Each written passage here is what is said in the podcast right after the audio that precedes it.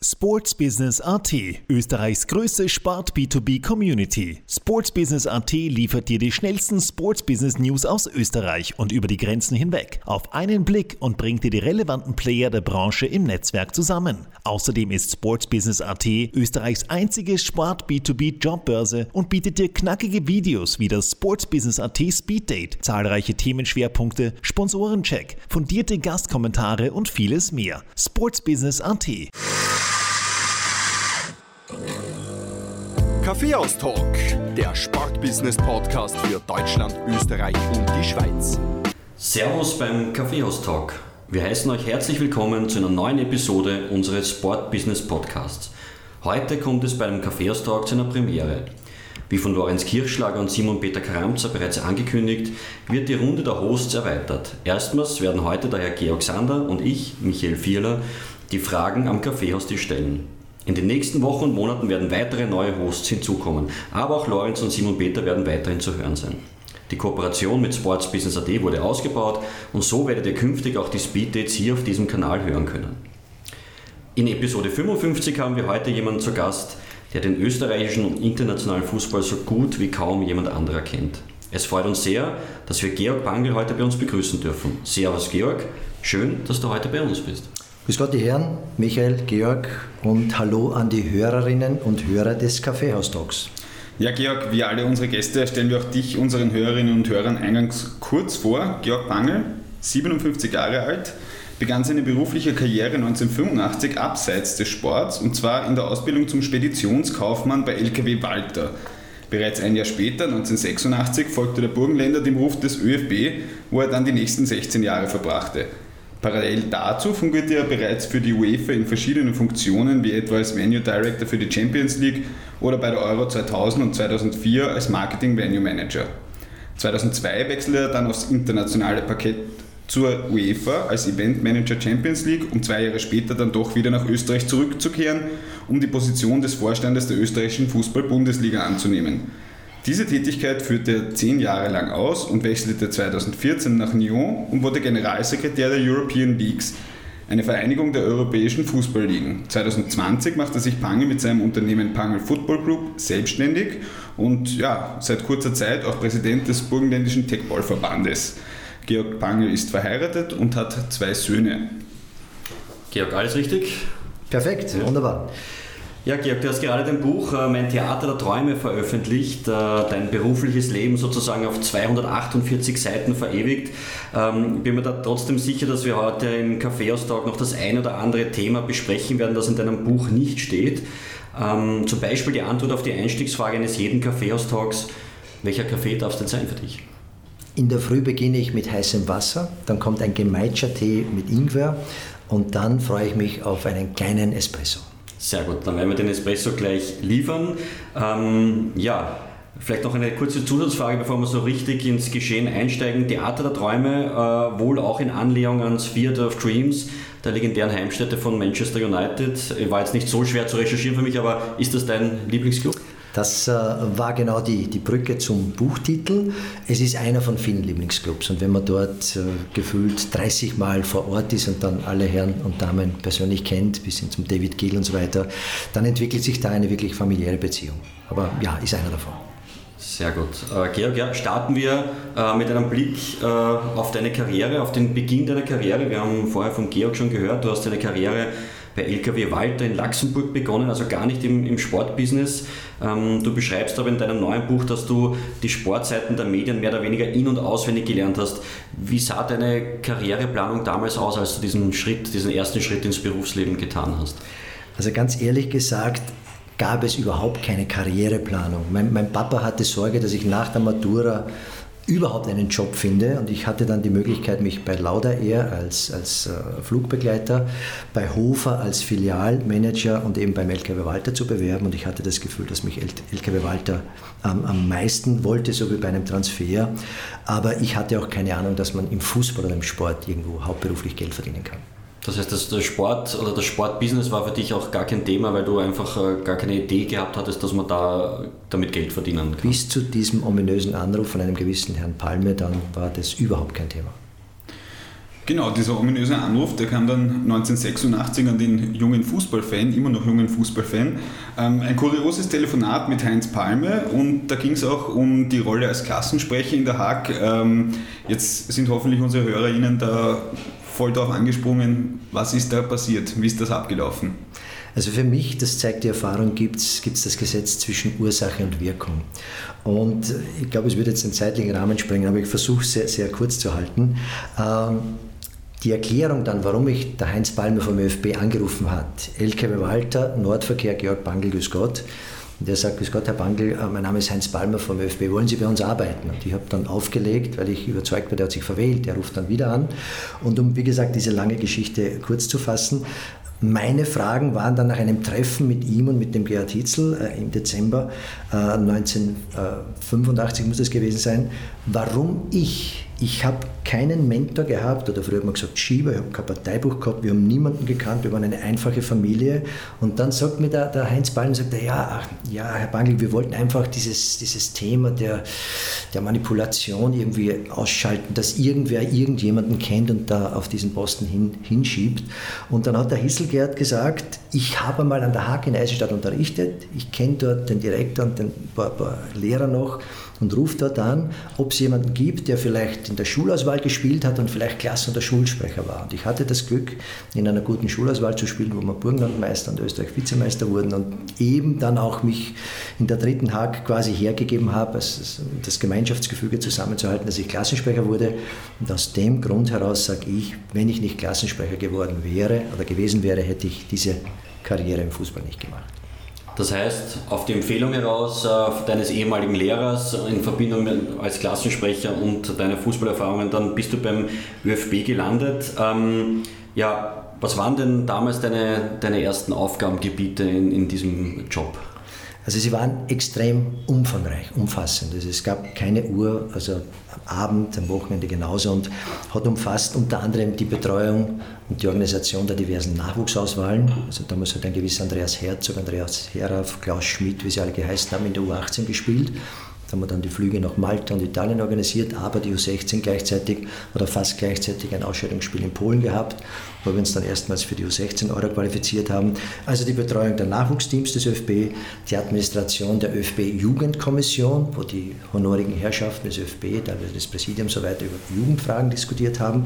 Einen Jugendbeirat gab es damals, das war so die, die, die Kammer der Jugendvertreter der einzelnen Länder. Dann gab es noch eine BJLZ-Kommission, Vorläufer der Akademien, die ich betreut habe, und 40 nebenberuflich angestellte Trainer, die beim ÖFB eben halbtageweise beschäftigt waren mit allem, was dazugehört.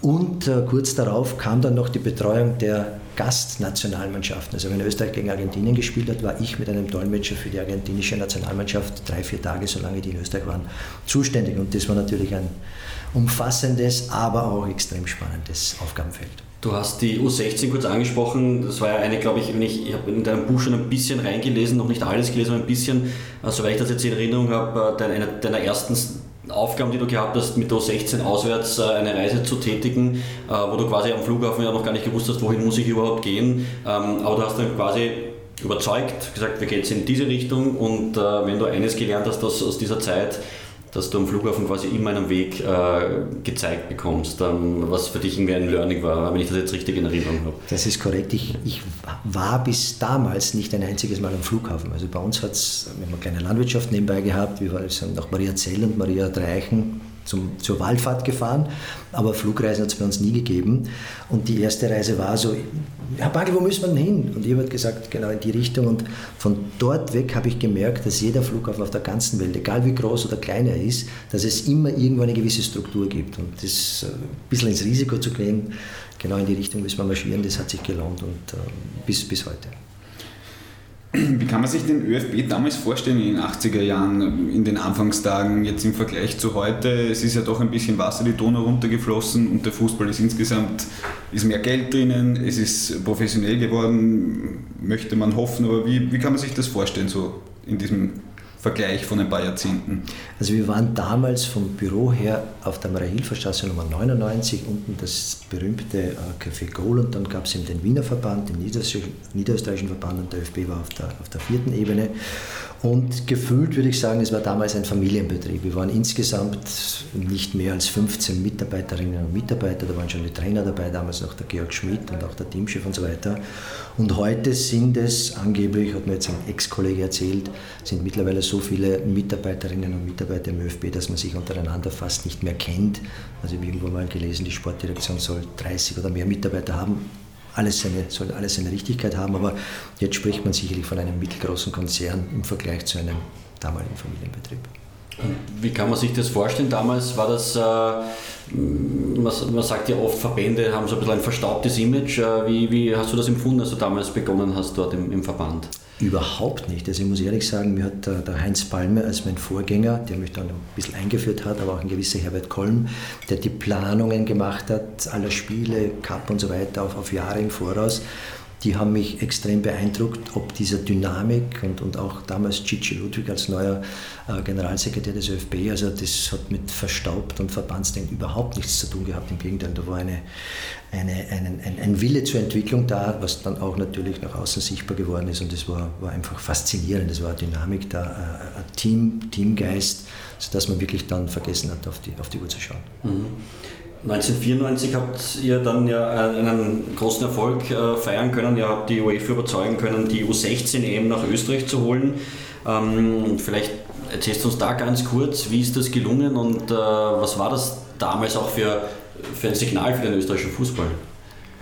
Also ich, ich, war allein am Weg nach Genf ins Hotel Intercontinental, wo ich äh, vor der UEFA Juniorenkommission eine Präsentation gemacht habe. Ich weiß es noch, damals mit Overhead-Folien die ich in Farbe kopiert habe und da äh, wirklich ein gebundenes Konzept dann verteilt habe. Und in der Kaffeepause hatte ich tatsächlich zwei äh, ähm, Sachertorten mit, habe gegen einiges Trinkgeld die Kellner dort überzeugt, dass wir irgendwo einen Schlag was besorgen und da eine Art Wiener Melange mit Sacher mit Schlag serviert haben. Und mit dem Charme und wie wir halt ja, Österreicher Wiener, in dem Fall ich als Burgenländer, wir bald sind, hat es dann geklappt, die Fakten wie auch diesen Charme sprechen zu lassen. Wir haben es dann tatsächlich geschafft, die, die U16-Europameisterschaft gegen andere Mitbewerber, ich glaube, das war damals Griechenland und noch wer, für uns zu entscheiden. Und äh, die, die, die Endrunde selbst ist dann ein riesen, Riesenerfolg noch geworden.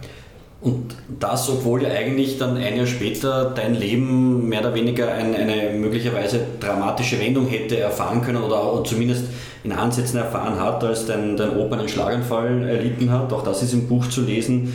Und du zusätzlich die Geschäftsführung der Familienbäckerei Fikete übernommen hast. Ähm, jetzt hast du gesagt, Zeit äh, war ja früher oder war damals auch kein, kein Thema, dass man da auf die Uhr schaut bei dem Job. Äh, wie konnte man das unter einen Hut bringen? Also ich muss ehrlich sagen, damals habe ich gelernt, was es heißt, effizient zu arbeiten und auch lang zu arbeiten. Neben einer wirklich 60 bis 80 Stunden Woche und oft waren es wochenlang, war kein freier Tag beim ÖFB, weil eben am Wochenende irgendwelche Sitzungen in England vom Schools Association Board waren und so weiter, wo ich überall halt im Namen des ÖFB dabei sein wollte und war. Und nebenbei halt frühmorgens, spät abends oder an den Wochenenden habe ich, ich sage jetzt einmal strategisch, buchhalterisch die, die Bäckerei geleitet, äh, wo meine Mutter natürlich das Logistische äh, auf ihren Schultern zu, zu stemmen hatte. Und ohne meine Mutter wäre es nicht gegangen. Aber es, das ist eine Phase, wo ich sagen kann, da habe ich gelernt, was es wirklich heißt, lang, intensiv und, und auch effizient zu arbeiten. Stand das für dich damals möglicherweise zur Diskussion, dass du dich entscheiden musstest zwischen jetzt dem Fußball, den du dann lieben gelernt hast, auch als Beruf, und dem Familienbetrieb? Es war für mich immer klar, ich habe gesagt, ich helfe aus, aber der Fußball steht für mich an erster Stelle. Und damals war eben der Plan, dass die Großmutter noch zwei Jahre zur Pension gebraucht hätte. Und aus diesen zwei Jahren sind dann von einer Filiale sind zwölf Filialen geworden, ein Kaffeehaus nebenbei und, und on top habe ich mir noch ein, ein, so wie viele Fußballspieler, ein Pub quasi geleistet. Also das war schon, schon irgendwo extrem. Aber das haben wir dann auch entsprechend, als ich dann in die Schweiz ging, war ja die Entscheidung klar, wir fahren mit der Bäckerei zurück, sonst würde meine Mutter wahrscheinlich nicht mehr leben. Der geht es mittlerweile wieder gut und sie hat sich äh, sehr gut regeneriert aufgrund dieser, dieser extremen Belastung. Aber der, die Entscheidung war immer klar und wie gesagt, wurde dann exekutiert, als ich in die Schweiz ging, das erste Mal im Zuhöfer. Ja, 1997 kam, kam es zu dieser nebenberuflichen Tätigkeit als Venue Director in der UEFA. Ähm, ja, wie ist es dazu gekommen? Da ging es um Clubs wie Galatasaray, Borussia Dortmund, Sparta Prag.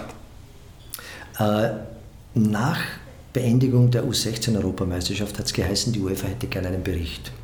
Die Alternative war, einen One-Pager zu senden. Wir haben das so gemacht und liebe Grüße. Oder, wie es halt der Georg Bangel immer gemacht hat, ich habe einen Bene-Ordner genommen, 1 bis 31 und von 1.1 bis 31.17 habe ich halt alles aufgelistet, äh, welche TV-Verträge wir mit dem ORF hatten, welche Kooperationen mit dem Landesschulrat, weil wir hatten an einem Spiel mehr Zuschauer in Zwettl oder sonst wo als die Endrunden davor in 31 Spielen.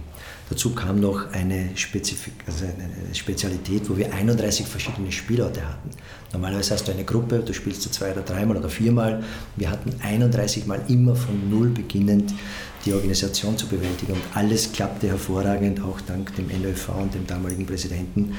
Und das war natürlich eine Riesensache. Und mit diesem Bericht, weiß ich noch heute, bin ich dann zum Westbahnhof gefahren und gedacht, wer weiß, wofür es gut ist, dass ich den Bericht so ausführlich gemacht habe. Kurze Zeit später kam ein Anruf von Team Marketing. Man würde mich gern ins Hotel Okura nach Amsterdam einladen zu einem Gespräch über die Aktivität eines Venue Directors in der Champions League, wo ich wieder gedacht habe, sie haben sie verwählt, aber auch hier hat es gepasst. Das heißt, es war, dass es dazu gekommen ist, war einfach ein bisschen mehr noch geben oder eigentlich ordentlich mehr geben als einer, der, das, der die letzte U16 EM gemacht hat. So würde ich es interpretieren. Man hat viel gegeben und augenscheinlich gibt es wirklich dann, nicht immer, aber manchmal im Leben kommt es dann zurück und das war dann eben diese Berufung in, in die Champions League. Und was, was hat man dann mitgeteilt, was das für Aufgaben sind, da im Hotel in Amsterdam, wo man dann schon quasi zum zweiten Mal im Berufsleben so ein bisschen ja, wie die Jungfrau zum Kinde gekommen ist? Ich werde es nicht vergessen, es war brutal. Im Lift bin ich mit einem Pol nach oben gefahren, Kasimir Oleszek. Den habe ich später wirklich besser kennen und, und schätzen gelernt, kennen uns heute noch. Und wir beide waren auserkoren um ein, für ein Hearing. Und ich habe mir nur gedacht, warum redet der Engländer extrem schnell? Ich, mein Englisch war nicht schlecht, ich habe mit einer Eins maturiert an der Hack, aber da habe ich mich echt konzentrieren müssen. Und der wollte einfach nur wissen, wer von uns beiden hintereinander, nicht gleichzeitig, aber wer besser quasi belastbar ist und das Englisch besser versteht. Und ich hatte augenscheinlich ja in dem Fall den Vorteil, dass mein Englisch besser war als das des Polen. Und erst dann ist es zu, zu den Aufgaben gekommen, die halt äh, so ausschauen, dass man wirklich vor Ort dann äh, eigentlich der oberste Vertreter der, der UEFA-Administration ist. Und wenn man sich vorstellt, jeder der Beteiligten will für sich das Beste rausholen. Damals war die Champions League noch nicht so straff organisiert. Es war mühsam, die Bestimmungen der UEFA bei den Clubs durchzubekommen. Und der Club hatte seine Sponsoren, das, wir brauchen da das, das, Recht, was wir den Sponsoren verkauft haben. Und die UEFA hat aber gesagt, wir haben da unsere zentralen Sponsoren. Dazu kam noch das Fernsehen, die hätten damals schon gern bis in die Kabinen gefilmt, aber da gab es eben diese Grenzen. Und die Herausforderung lag darin, dass man all diese Stakeholder mit einer wie ich meine, doch gewissen Empathie abholt, Situation erklärt und dann gemäß den Bestimmungen Entscheidungen trifft. Und für mich war es insofern immer relativ einfach, weil ich immer gesagt habe, der Fußball ist das Wichtigste. Marketing, Kommerz, TV, alles gut und schön, aber ohne die 22 oder 23 im Spielfeld geht es gar nicht. Und so war für mich immer das Ranking klar gegeben und wie gesagt, mit Erklären und, und äh, einer Empathie hat das dann immer sehr, sehr gut geklappt. Du hast das ja gerade erzählt, das ist ja auch extrem wichtig, äh, wenn man diesen Bewerb sieht, dass hier alles reibungslos funktioniert und dass mehr oder weniger ein, Champions League-Stadion in, in, in Wien genauso aussieht wie ein Champions League-Stadion in, in Istanbul oder sonst irgendwo. Bist du da manchmal auch an, an, Grenzen gestoßen, jetzt was den veranstalteten Club betrifft? Also ich kann mich nur an eine Geschichte erinnern, ich weiß nicht, ob sie stimmt, aber dass im Rahmen der WM 2006 in Hamburg äh, sogar die, die Kacheln am Klo äh, mit dem äh, Logo des, des Stadionbetreibers sozusagen rausgenommen werden mussten. Ähm, wie war das? Äh, du gesagt, es war damals das Bewusstsein vielleicht noch nicht bei jedem Club so da, dass man da so eine professionelle Plattform einfach äh, herstellen muss. Ja, und zwar, wenn man jetzt äh, überlegt, NK Maribor, die es einmal geschafft haben und dann lange nicht, oder FC Bayern München, wo ich war, oder Arsenal, dann gab es auch hier Welten. Einerseits war in Maribor nicht so viel an Infrastruktur da, aber die Verantwortlichen waren offen. Die haben dort ein Riesenzelt hingestellt, weil sie wussten, sie verdienen so und so viele Millionen. Und die waren pflegeleicht. Oder bei, bei Eindhoven oder Bayern oder wo auch immer, wo man sagt, ja, das ist ein, ein, ein gut strukturierter, modern denkender Club, da war es natürlich äh, viel schwieriger, da gab es viel mehr Widerstand. Und das dann alles auf einen Level zu bringen, das war genau die Herausforderung. Ich kann mir vorstellen, dass es gibt es da irgendeine Geschichte bei einem Club, bei dem es besonders herausfordernd war? Naja, speziell bei, bei Galatasaray Istanbul, da hat es damals unter diesen Wendedirektoren, da gab es immer so Seminare und, Workshops geheißen, äh, Istanbul, also Galatasaray, Kiew und Moskau sind die drei Hotspots, wo es extrem schwierig ist. Also wenn sie dich dorthin schicken, wollen sie dich testen oder loswerden. In Trondheim war es einfach, das war Selbstläufer und bei vielen anderen. Aber die drei, die drei äh, Spielorte, die Venues waren natürlich eine Herausforderung. Und auch das habe ich, glaube ich, im Buch sehr, sehr äh, interessant beschrieben, wie man auch das alte Alisam-Jen-Stadion mit all den Verantwortlichen dort eigentlich entwickeln konnte. Und vor mir war ein Engländer, die Saison davor, den haben sie nicht verstanden, der hat die Dolmetscher nicht wertgeschätzt und so weiter. Und dann war es halt so, dass ich um einen Termin beim Stadiondirektor gebeten habe. Und die, die Jeschim hat gesagt, Georg, der kommt ja zu dir, du bist ja da der Chef. Sag ich, nein, Chef gibt es keinen. Ich hätte gerne einen Termin bei ihm. Dann haben wir einen Chai getrunken und dann habe ich ihn gebeten, sage ich, du, das letztes Mal, das war so knapp vorm Spielbeginn. Sie sind der beste Stadiondirektor für mich, den es gibt. So ein schwieriges Stadion. Können Sie das nicht ein bisschen früher schon machen? Und Montag wäre das ideal, nicht erst am Mittwoch beim Spieltag. Tschum, tschum, tschum, tschum, tschum. Alles erledigt. Es ging dann so weit, dass die UEFA äh, meinen Bericht angezweifelt hat. Georg, du bist in Istanbul. Da hatten wir immer nur Probleme. Bei dir ist der Bericht weiß. Da ist keine Zeile geschrieben. Hast du was nicht verstanden oder was? Sag ich, na, alles klar. Ja, das muss man auch können. Ja. Ähm, noch eine Zusatzfrage dazu. Der Kaffeehaus-Talk ist ja auch ein Educast für junge Leute, die ins Sportbusiness wollen. Ähm, es gibt ja mittlerweile viele Bewerbe in der, in der, im Rahmen des Europacups, Champions League, Europa League, Conference League. Ähm, auch die Frauenbewerbe werden immer prominenter. Da wird ja die UEFA zahlreiche Venue- und Media Directors benötigen. Ähm, welchen Weg empfiehlt man da, wenn man so einen Job antreten will? Weil das klingt ja sehr spannend, wenn man sagt, okay, jetzt bist du in Istanbul, jetzt bist du in Madrid oder wo. Ja, wie, wie fängt man da an? Also also ich denke, heutzutage ist es, wie schon gesagt, sehr schwierig, weil die, die Plattform immer, immer breiter wird, aber auch die Anforderungen dann immer professioneller. Aber ich denke, einerseits hat man gute Chancen, wenn man in einem Verband oder in einer Liga tätig ist, weil man dann natürlich den direkten Zugang als einer von 55 Mitgliedsverbänden äh, der UEFA hat. Das vereinfacht das natürlich. Als Außenstehender glaube ich, ist es heutzutage fast nicht mehr machbar. Und ich glaube halt, dass äh, der Bernhard Neuhold vom ÖFB und, und auch andere da schon sehr viel Erfahrung sammeln durften, auch der Christian Schrammel, wie sie alle heißen, die Ex-Kollegen vom ÖFB. Also da, da wächst man mit, da wird man dann eingeladen und das ist innerhalb der Struktur, glaube ich, so gegeben. Als Außenstehender, glaube ich, geht nur der Weg über einen Verband.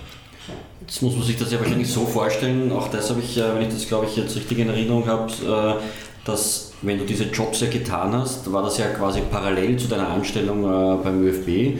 Und so wie jetzt Schiedsrichter irgendwie einen Einsatz haben, müssen sie dafür Urlaub nehmen. Das heißt, das war in, mehr oder weniger in deiner Urlaubszeit. Das ist korrekt, da wurde ganz genau Buch geführt. Ähm, ich glaube, die Vereinbarung war damals so, da war der, der Gigi Ludwig entgegenkommend. Die halbe Zeit war Urlaub, die halbe Zeit war eben äh, Dienstfreistellung, aber unter der Bedingung, dass alles eingearbeitet wird und dass nicht nichts daran leidet, was man an, an Job und Verantwortlichkeiten hat.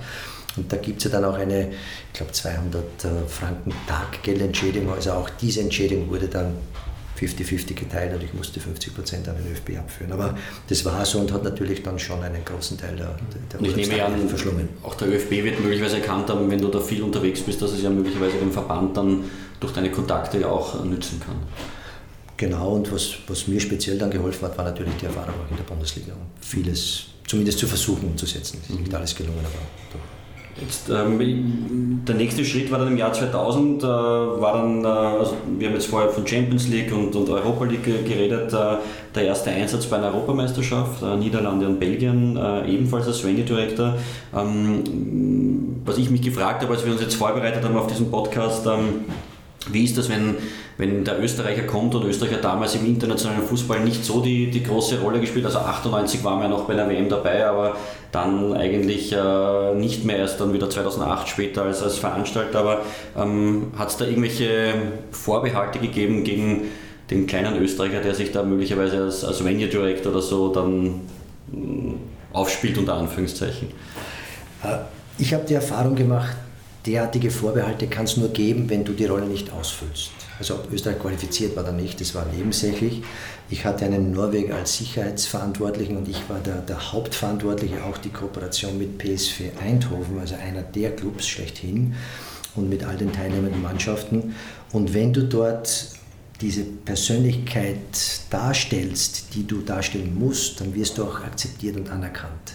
Und ich hatte ja vielleicht das Glück, aber auch irgendwo erarbeitet, dass ich einer von drei externen Venue-Direktoren war. Die restlichen wurden von der UEFA gestellt und von 40 wurden drei ausgesucht. Und nach wenigen Jahren war der Georg Bangl aus Österreich dort dabei, weil er eben Istanbul und so weiter gut geliefert hat. Und da hat man mir das zugetraut. Und äh, wenn dann aber solche Jobs Spaß machen, dass man darin aufgeht, mit, allem, mit aller Empathie und dem sozialen Gespür, das man braucht, dann merkt man, dass, dass man richtig ist. Und wenn einem die Schuhe passen, dann macht es auch richtig Spaß. Ich glaube, wenn man jetzt ein bisschen mitgerechnet hat, kommt man drauf, dass wahrscheinlich in den 90er Jahren so ein bisschen mehr als 40 Stunden Wochen der, das Normale waren, oder? Das habe ich vorher schon kurz ja. erwähnt, also 60, 80 Stunden Wochen waren, waren normal. Und wie gesagt, äh, man schaut nicht auf die Uhr, man macht es gern. Äh, man hinterlässt auch irgendwo äh, kleine, kleine Marken. Was ich immer gern anführe, noch kurz zum, zur, zur Champions League. Wenn es heute oder die Zuhörerinnen und Zuhörer schauen bei einem Champions League-Spiel, steht meistens, oft ist es sichtbar, wenn man die, die totale Einstellung hat, einer mit einem blauen Anzug auf der Mittellinie.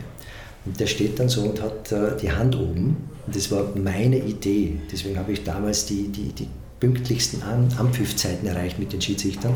30 Sekunden Hand oben, 15 Sekunden die Hand quer, 7 Sekunden noch einmal kurz runter. Und wenn es dann Ampfiff ist, schlägt man mit der Hand auf den Oberschenkel. Und so habe ich es geschafft, mit der Atomic Watch, ist eine eigene Geschichte im Buch, 2045 00 00 und 01 zu starten. Und das, das ist legendär. Und diese, dieses Strichmännchen, das ich dann aufgezeichnet habe, das wird heute noch in allen Bewerben der UEFA quasi umgesetzt. Und wenn man dann da zurückblickt, dann äh, glaube ich, hat man schon das ein bisschen ausgefüllt, das Thema.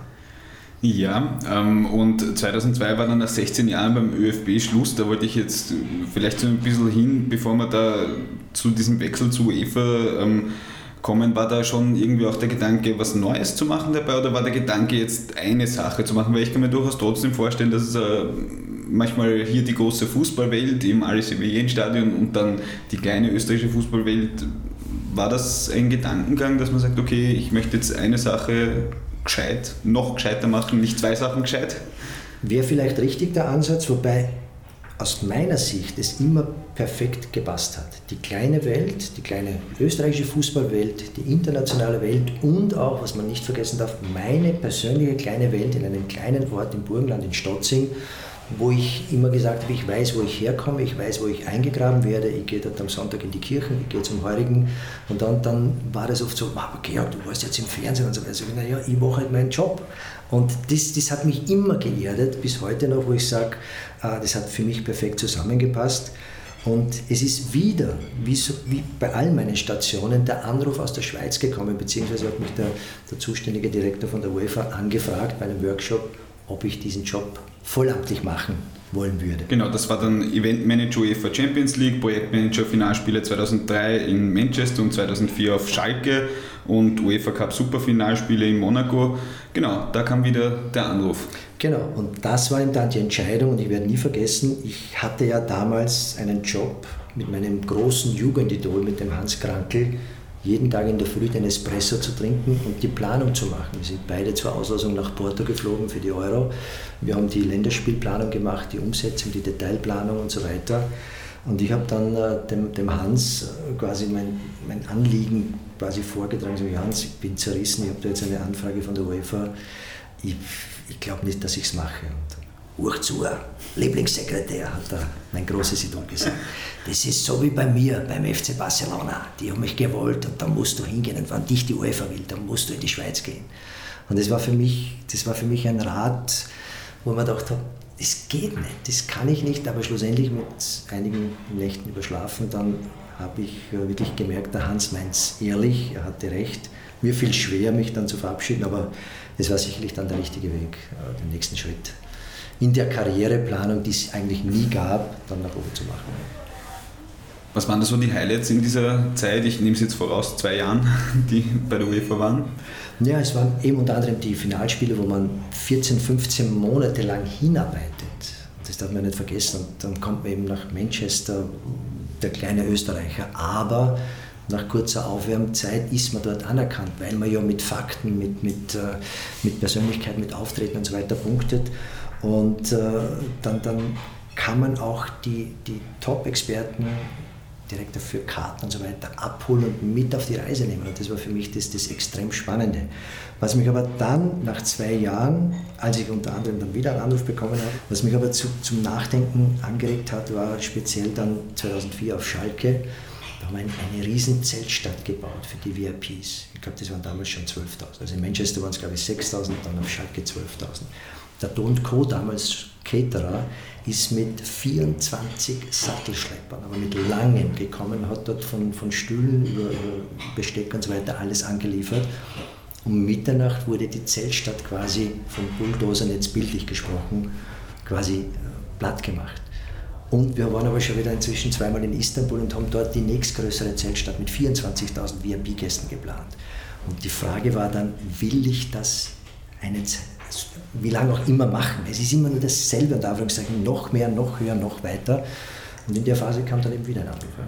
Der steht jetzt nicht in unseren Aufzeichnungen. Es kam schon wieder ein Anruf, aber ich glaube, es ist jetzt der vierte karriereentscheidende Anruf. Ähm, nämlich kam dieser Anruf aus Österreich. Es ging um den Posten als Vorstand der österreichischen Fußball-Bundesliga. Und ähm, ja, ich habe mir als Frage notiert, was hat für den Wechsel aufs nationale Parkett gesprochen, aber dieses immer dasselbe machen war wahrscheinlich ein Teil. Was noch? Und der zweite Teil, der da perfekt dazugepasst hat, war, dass ich eben das innere Gefühl hatte, dass ich in der Bundesliga etwas bewirken kann. Weil eben aus, aus Blick vom Genfersee nach Österreich äh, hat man das Gefühl, man, man, könnte was bewirken. Und dann kam eben der Anruf von, von ja, UEFA Bonjour. Servus, ich bin's, der Martin Bucher, kennst du mich? Ich, Herr Bucher, natürlich, ich kenne Sie von den Medien und so, persönlich kannte ihn wirklich nicht. Na, ich bin's der Martin, du, der Frank würde treffen. So hat das Gespräch begonnen. Sag ich, ich habe keine Zeit, ich muss jetzt nach Portugal zu eurer Heirat in zwei Wochen, ich habe keinen Anzug und keine Schuhe. Schlussendlich dann flehentlich, Schul, ich bitte dich, der Frank würde treffen, komm in den Club Fontana. Und so hat das begonnen und dann gab es ein Gespräch, wo ich dem Herrn Stronach dreimal abgesagt habe. Georg, du musst Frank sagen, du musst nicht Herr Stronach sagen. Und, und du bist mein Mann und ich habe gesagt, ich bin es nicht, der Schachner war auch dein Mann. Und also kann man alles im Buch bis ins Detail nachlesen. Fakt ist, ich habe dann gefragt, meinen Sie das jetzt ernst? Georg, du kannst die Bestimmungen ändern, du, wir brauchen solche Leute wie dich. Und dann habe ich eben nach zwei Jahren, wo wir schon fix übersiedeln wollten, wir hatten schon das Apartment vom, vom Direktor und, und der Vertrag mit 2400 Franken, weiß ich noch, auch für Kinder geplant. Und dann war schon die Überlegung, wenn ich mit meinem Job in Moskau, in London oder sonst wo bin und meine Frau sitzt alleine am schönen Genfersee, das hat dann sicherlich auch mitgespielt, wobei meine Frau gesagt hat, mach die Entscheidung nicht von mir abhängig, ich gehe mit dir bis ans Ende der Welt. Und da habe ich gewusst, das ist die Frau fürs Leben und ich gehe zurück nach Österreich. Und da wurde dann auch der Anzug gefunden? Der Anzug wurde von Pepe Turner, von meinem Modeausstatter, gefunden und hat perfekt gepasst. Jetzt bist du ja dann zu einer Zeit nach Österreich zurück, zurückgewechselt, die in der Bundesliga durchaus äh, einerseits spektakulär war. Es gab den einen oder anderen sportlichen internationalen Erfolg, aber aus wirtschaftlicher Sicht war das damals eine sehr schwierige Zeit für die österreichischen Fußballclubs. Ähm, 2002 ging der FC Tirol Konkurs, 2006 Sturm Graz, 2011 der GRK. Ähm, was hat den Reiz ausgemacht, äh, diesen Job äh, zu machen? Du hast ja eh schon gesagt, du wolltest was bewegen und du hast das Potenzial gesehen. Was, als du da begonnen hast, was, welches Potenzial hast du da gesehen? Nee, es hat, es hat ganz, ganz brutal begonnen. Äh, wenn ich die Geschichte nur kurz erzählen darf. Ich habe im September bei der Bundesliga begonnen und da, am Ende des Monats sagt der Finanzvorstand, der Reinhard Herowitz, zu mir, sagt der Georg, wie macht man das mit den Gehältern? Und ich sage, Reinhard, ich will jetzt über Gehaltserhöhungen nicht reden, ich bin jetzt zu kurz da, schau mal. Nein, nein, Georg, das meine ich nicht. Wie, wie überweisen wir die Gehälter? Sag ich, du, da gibt es Electronic Banking, da gibst du den Betrag ein, dann kriegst du einen Code und dann drückst du auf Senden. Sagt der Georg, ich weiß, wie Electronic Banking funktioniert, aber wie, was heißt wie? Sagt er dann, wir sind bankrott. Sag ich, das ist aber nicht wahr. sofort den Martin Buch angerufen, sofort der Präsidentenkonferenz. Also so hat mein erster Monat in der Bundesliga gestartet, wo ich dachte, ich kann gestalten. Und in Wirklichkeit musste man einmal die, die, die, die Trümmer unter Anführungszeichen äh, wegräumen, aufräumen. Und das hat begonnen von einem kleinen, schäbigen Büro quasi äh, im, Stadion, wo man dann schlussendlich nach zehn Jahren ein wunderbares Bürohaus haben. Ich habe dann, als ich ging, fünf Millionen am Bankkonto hinterlassen, eine tiptop aufgestellte Mannschaft und so weiter. Also es ist dann das im Nachhinein ein wenig gelungen, äh, aufzuräumen und doch im Rahmen der Möglichkeiten zu gestalten. Wie, wie wohl oft sehr, sehr oft die Limite aufgezeigt werden. Was waren, waren das jetzt schon die Meilensteine? Also das war jetzt so ein bisschen die wirtschaftliche äh, Komponente. Also es ist ja für die, für die etwas jüngeren Hörerinnen und Hörer ist ja schon eine Zeit her. Also der Michi hat eh schon gesagt, ähm, dass es vor allem für die Clubs äh, wirtschaftlich schwierig war. Es waren ja auch leider nicht die einzigen wirtschaftlichen Schiefbrüche, die da erlitten wurden. Ja, äh, was waren die prägenden Momente? Wo hat man da dann innovativ sein können, wenn es auf der Geschäftsstelle schon so schwierig ist und sportlich auch nicht wirklich funktioniert? Weil von dem, was wir jetzt derzeit an sportlichen Erfolgen haben, dass man äh, da mehrere Clubs über den, über den Winter rüberbringt, ähm, ja, da war man ja damals ein bisschen weit entfernt. Ich glaube, Achtelfinale, Viertelfinale, Austria, Salzburg und Austria war so das Größte und dann Rapid Champions League, aber so viel mehr genau. war noch nicht. Ja, das ist richtig. Sportlich waren wir schon äh, sehr weit vom, vom jetzigen Erfolg äh, entfernt, aber der Österreicher Topf wurde ein Jahr vor, meiner, vor meinem Beginn äh, eingeführt und den habe ich persönlich wirklich äh, äh, unterstützt, weil es eine gute Idee war, die vielen durchschnittlichen Legionäre quasi nicht zu verpflichten und dafür eben für junge Österreicher und speziell U21-Teamspieler doppelt an, an gewissen Einsatzminuten Prämien zu kassieren. Das war natürlich ein, ein, ein erster großer Schritt und was, was uns dann gelungen ist, und ich sage immer uns, ich war zwar immer der Generalist, der die Leute zusammengebracht hat, aber mit einem äh, Juristen, dann der Christian Ebenbau, der jetzige Bundesliga-Vorstand war, einen externen Berater, als es um die TV-Rechte ging. Da haben wir schon dann eben es geschafft, ein stabiles Fundament einmal zu schaffen, auch im TV-Bereich. Weil wenn man das vorher genau gesehen hat, dann ist eine Agentur gekommen, die hat einmal bei den Fernsehstationen reingehört, hat gesagt, ich gebe euch, die haben 20 Prozent draufgeschlagen, das kriegt ihr und das, das waren die Fernsehverhandlungen. Also die Clubs waren teilweise geblendet, weil es ein bisschen mehr Geld gab, aber wir haben da echt ein Fundament geschaffen, auf dem man, glaube ich, heute noch aufbauen kann.